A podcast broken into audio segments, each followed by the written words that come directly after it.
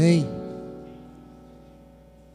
Domingo nós falamos, né, a importância do abraço. E nós estamos com muita, muita intenção de abraçar bastante esse mês. Amém, gente? A gente está mais pertinho, juntinho.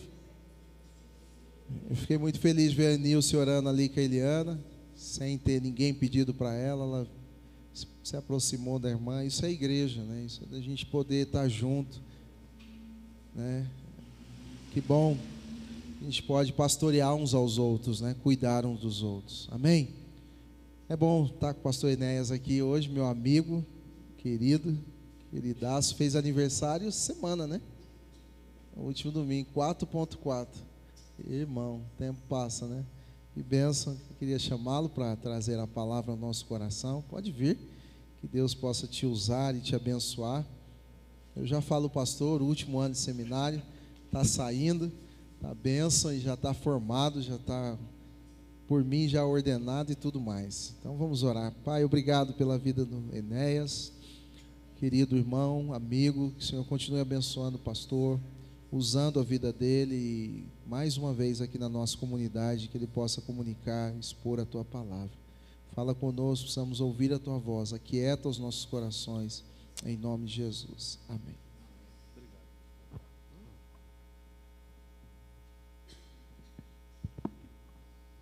Meus queridos, boa noite.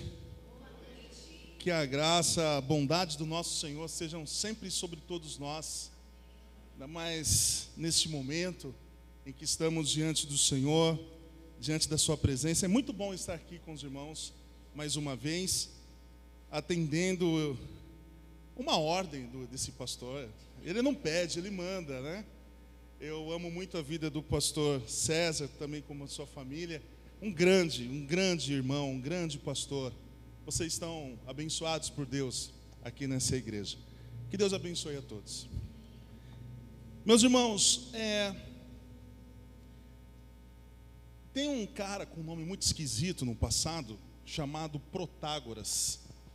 Ele não é tão conhecido assim, talvez ele não seja tão conhecido como é, é, em outros ambientes, né? Assim, mas a frase dele é muito conhecida. Ele cunhou uma frase que assim: o homem é a medida de todas as coisas. Ah, o que isso quer dizer? Significa que quando um homem precisa tomar algumas decisões, quando você precisa buscar dentro de si é, ter uma resposta para a sua família, para o seu relacionamento, para as coisas da vida, você não precisa de nada mais do que o seu próprio coração. Você não precisa olhar para uma sabedoria externa. Você não precisa verificar a palavra de Deus. Você não precisa buscar aconselhamentos de pessoas mais experientes, porque você é a medida de si mesmo. É só cair para dentro de si.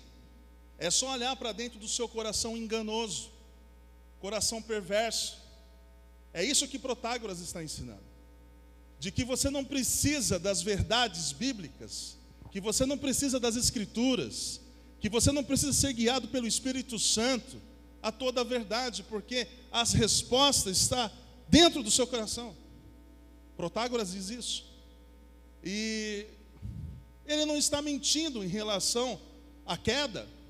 Nós conhecemos tudo o que ocorreu através da queda e sabemos que o homem depois da queda ele não procura Deus, ele busca suas respostas em seu coração, ele não precisa mais buscar as validações da palavra de Deus, ele que ele vive por si. Ele julga até Deus através das medidas do seu próprio coração.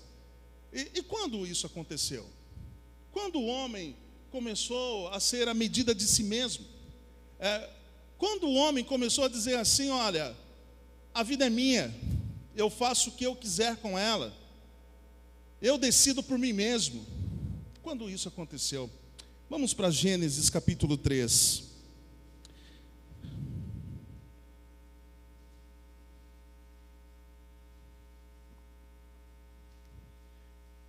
Mantenha sua Bíblia aberta que nós iremos passear aqui em alguns versículos. Veja que o apóstolo Paulo, no capítulo 1 e verso 19, ele diz que a ira de Deus se manifesta contra toda impiedade e injustiça dos homens, que suprime a verdade de Deus.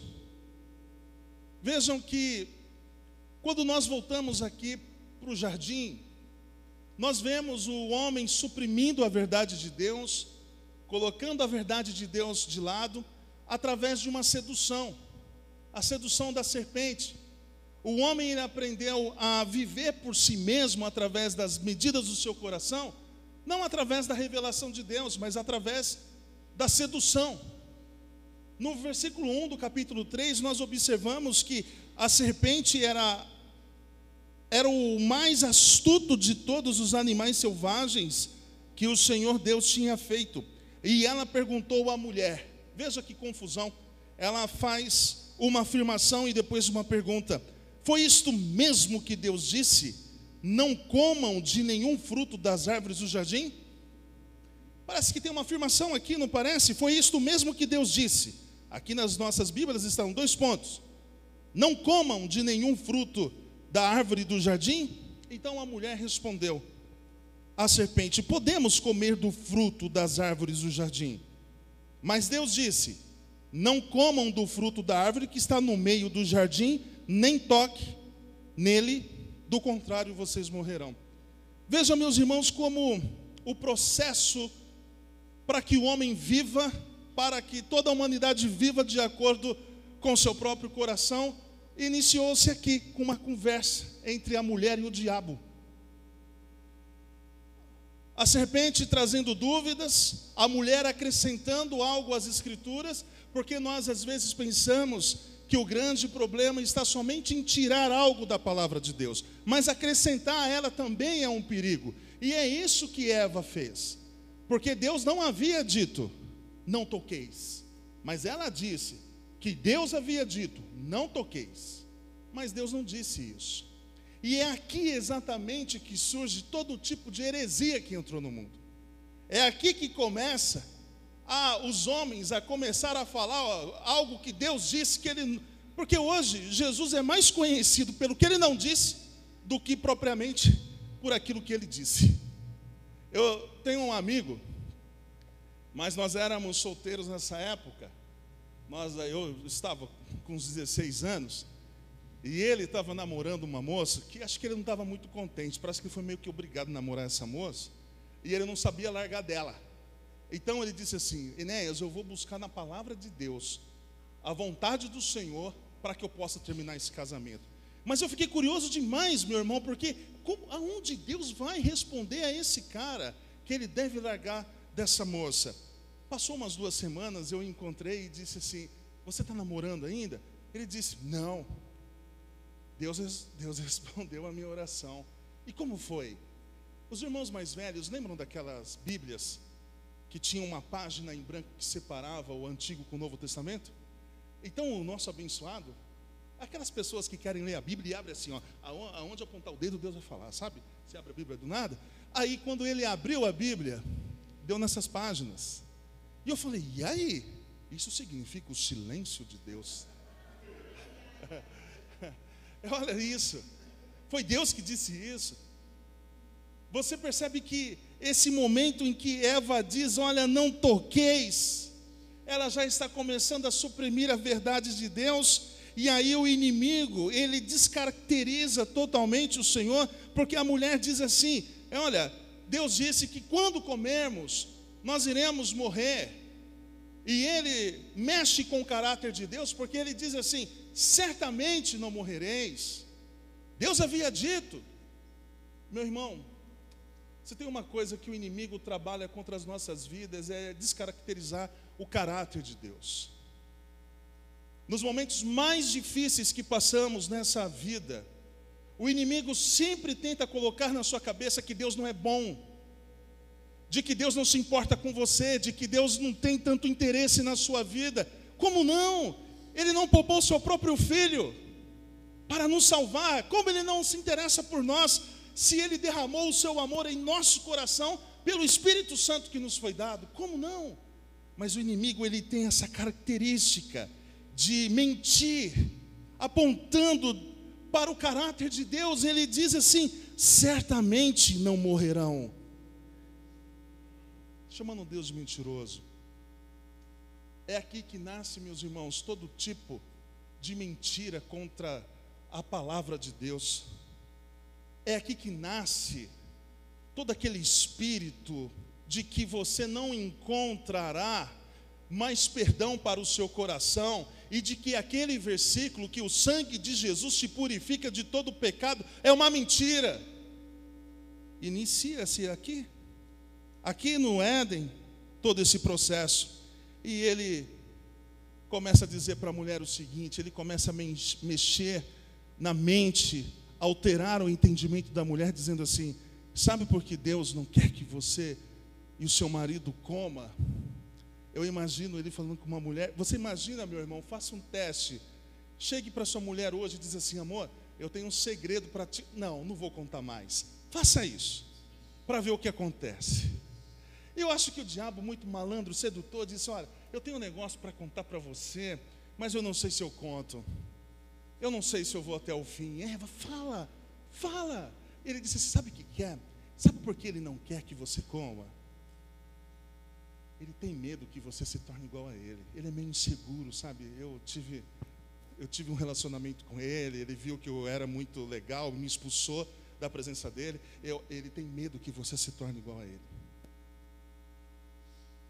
Eva talvez começou a bater as unhas vermelhas assim, não sei se ela passava esmalte naquela época.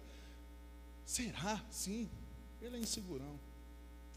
Ele fica mandando nas pessoas. Agora veja como que tudo foi alterado. Nessa conversa que ela teve com o diabo, tudo sobre Deus começou a ser alterado. Aquela árvore, aqueles frutos que poderia trazer morte, Eva começa a olhar e começa a observar que é bom, que é agradável. Aquilo que traria morte espiritual e morte física e todo o caos que estamos vivendo hoje, experimentando hoje, por causa da queda, o fruto que trouxe tudo isso começou a ser apetecível e agradável. Eu lido com dependentes químicos quase 14 anos. E diante da partilha, diante da conversa que eu tenho com os meninos, eles sabem que o crack mata. Eles sabem que a cocaína pode causar todo tipo de transtorno. Eles sabem que a esposa está prestes a abandoná-lo por causa das drogas. Ele sabe que ele está perdendo o emprego mas a droga torna-se bom e agradável. Um rapaz ele disse para mim que a droga é muito gostosa. E é por isso que eles deixam a família, é por isso que eles abrem mão de emprego para o uso, porque é muito gostosa. É nesse momento aqui, quando Eva olha para a árvore e ela vê que é agradável ao paladar, que é atraente aos olhos, é aqui que nasce, meus irmãos, todo tipo de engano do pecado. A minha esposa não se importa mais comigo, a minha esposa, a, a Vanessa aqui, se desculpa, se a Vanessa, a Vanessa aqui da empresa, ela se importa. Tem Vanessa? Genoveva não. Tem Vanessa aqui? Vamos na Genoveva.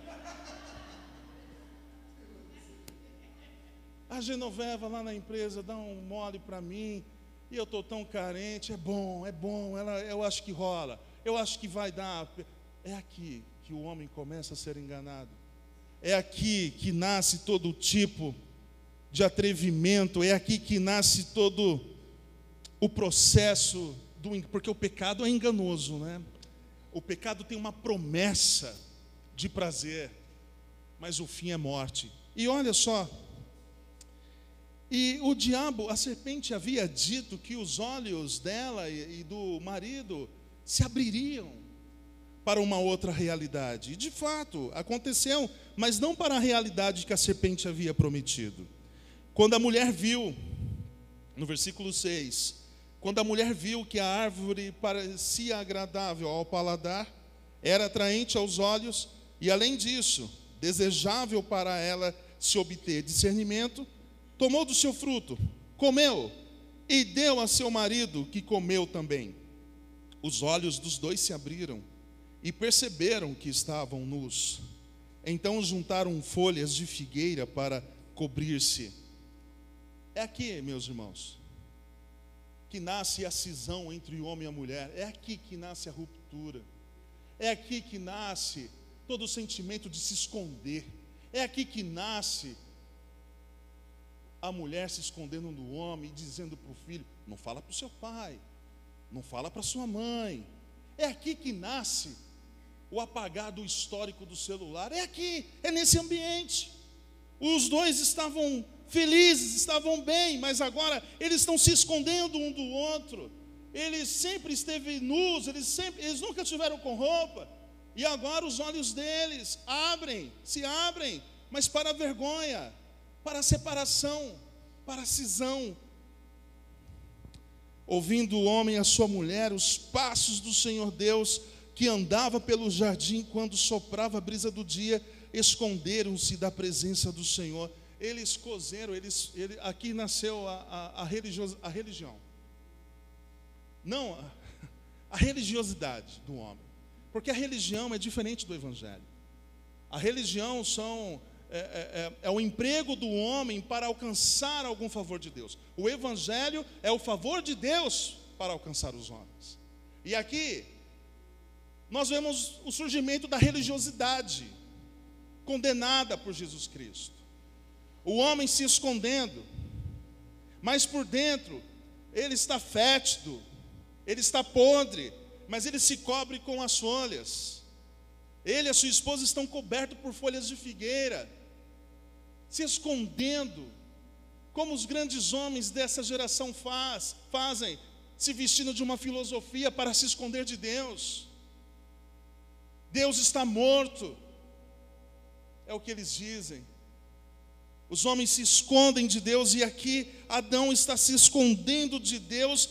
Tudo isso está ocorrendo porque agora o homem ele decide não mais viver de tudo aquilo que, que procedia de Deus. O homem, antes de encontrar-se com a serpente, antes de pecar, ele vivia mediante as percepções divinas. Ele enxergava sua esposa e não se escondia. Ele conversava com Deus todos os dias e não precisava se esconder. Mas o pecado traz conflitos. Os pecados trouxe conflitos e nós ainda experimentamos esses conflitos. A humanidade vive em conflito com Deus, com o seu próximo. A humanidade vive em conflito com o seu próprio coração. Os homens enfrentam os seus próprios conflitos, tudo por causa dessa história. E claramente, meus irmãos, nessa recuperação que estamos, como eu lido com dependentes químicos, eu digo que a igreja é um centro de recuperação de pecadores. Não é verdade? Nós estamos nos recuperando de todo esse baque que a queda trouxe para os nossos corações com certeza você pode se identificar em algum momento com, com esse texto, porque quando Deus pergunta, por que, que você se escondeu? Eu estava nu. Mas quem falou isso para você, camarada? Você sempre esteve. Ele se escondeu de Deus, ele poderia ter se prostrado diante do Senhor e dizer: Me perdoe. Mas não, ele prefere se esconder, ele prefere fugir. Infelizmente, isso tem sido uma realidade na vida de muitas pessoas.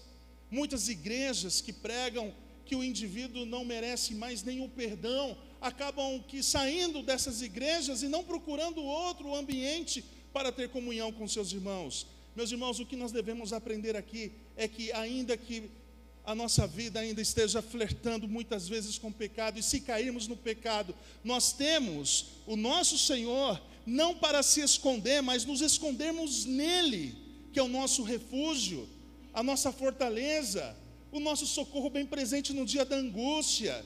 Nós temos o Espírito Santo para nos guiar a toda a verdade. Nós não precisamos nos esconder de Deus, porque Jesus Cristo nos reconciliou com o nosso Senhor.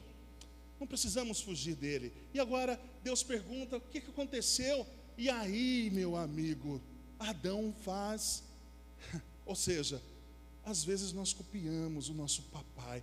Ele diz assim: a culpa é dela? Eu estava de boa aqui. Eu estava nu, andando de boa, conversando com os porquinhos, andando, vendo tudo. E aí o senhor me fez dormir, arrancou um pedaço de mim e fez esse trem aí. A culpa é dela. Olha, e foi o senhor que fez. É aqui, meus queridos.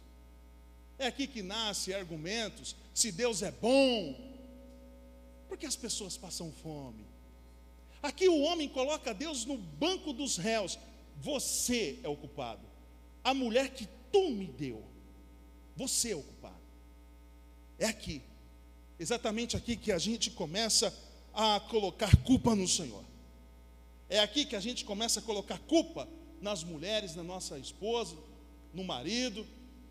Culpa é tua, você fica com os meninos o dia inteiro e não educa eles. A culpa é tua, nós estamos nesse processo aqui financeiro porque você não sabe usar o cartão de crédito. É aqui que nasce toda a confusão, é aqui que nasce toda a transferência, é aqui que nasce o pastor sendo maltratado pela igreja. A culpa é do pastor, a culpa é do. Ih, pastor, a gente transfere as nossas maluquices, os nossos erros para a vida de outras pessoas. O pastor é culpado por estar desempregado porque não prega uma mensagem de vitória. É aqui que a gente começa a culpar os filhos. É aqui que os pais começam a dizer para um filho: você tira a nossa paz. Imagina um filho escutar isso. Tudo está legal, tudo está bem, mas você chega aqui, a paz vai embora. É aqui que a gente começa a maltratar as pessoas, jogando culpa nelas. Somente em Cristo que nós somos convidados a colocar a nossa culpa nele, porque é Ele que levou as nossas culpas. E a salvação, ela é eficaz para aqueles que reconhecem a sua miserabilidade através do Espírito Santo, reconhecem as suas culpas e colocam em Jesus Cristo. É aqui que nasce todo tipo de cisão, de culpa, de transferência, é aqui. Quando tem uma música antiga, bem antiga, vocês ouviram, eu fiz 44 anos, era disco de vinil. A música diz responsabilidade, ninguém quer aceitar. Aí ela diz assim: disse Adão que a culpa foi dela, Eva disse que a cobra enganou a cobra escondeu-se no mato, parece que ninguém pecou. É aqui, um culpando o outro. Deus pergunta para a mulher por que fez isso, ela diz: A serpente me enganou. E ela se escondeu. Diante de todo esse processo, meus irmãos, nós podemos observar que toda essa volúpia, de querermos resolver as nossas questões, a nossa espiritualidade, através das nossas confecções de figueiras, é, as decisões que tomamos em nossas vidas, suprimindo a verdade de Deus, nos leva a esse caos. Mas isso, como pode isso ser transformado e mudado? Imagina, meu querido irmão, todas as suas decisões e os seus relacionamentos fundamentados nessa filosofia, tirando Deus da sua vida, suprimindo a verdade de Deus, tomando decisões que alteram a sua visão sobre aquilo que é certo, sobre aquilo que é errado, qualquer tipo de decisão, meu irmão, até de puxar a orelha de um filho, talvez. O que Jesus nos oferece não é somente um novo ambiente de local. Por exemplo, o apóstolo Paulo nos diz assim: que Deus nos transportou do império das trevas para o reino do Filho do seu amor. Existem muitas pessoas que infelizmente ainda pensam que a vida dela foi transformada pelo simples fato dela ter saído do bar e agora ela vem para a igreja.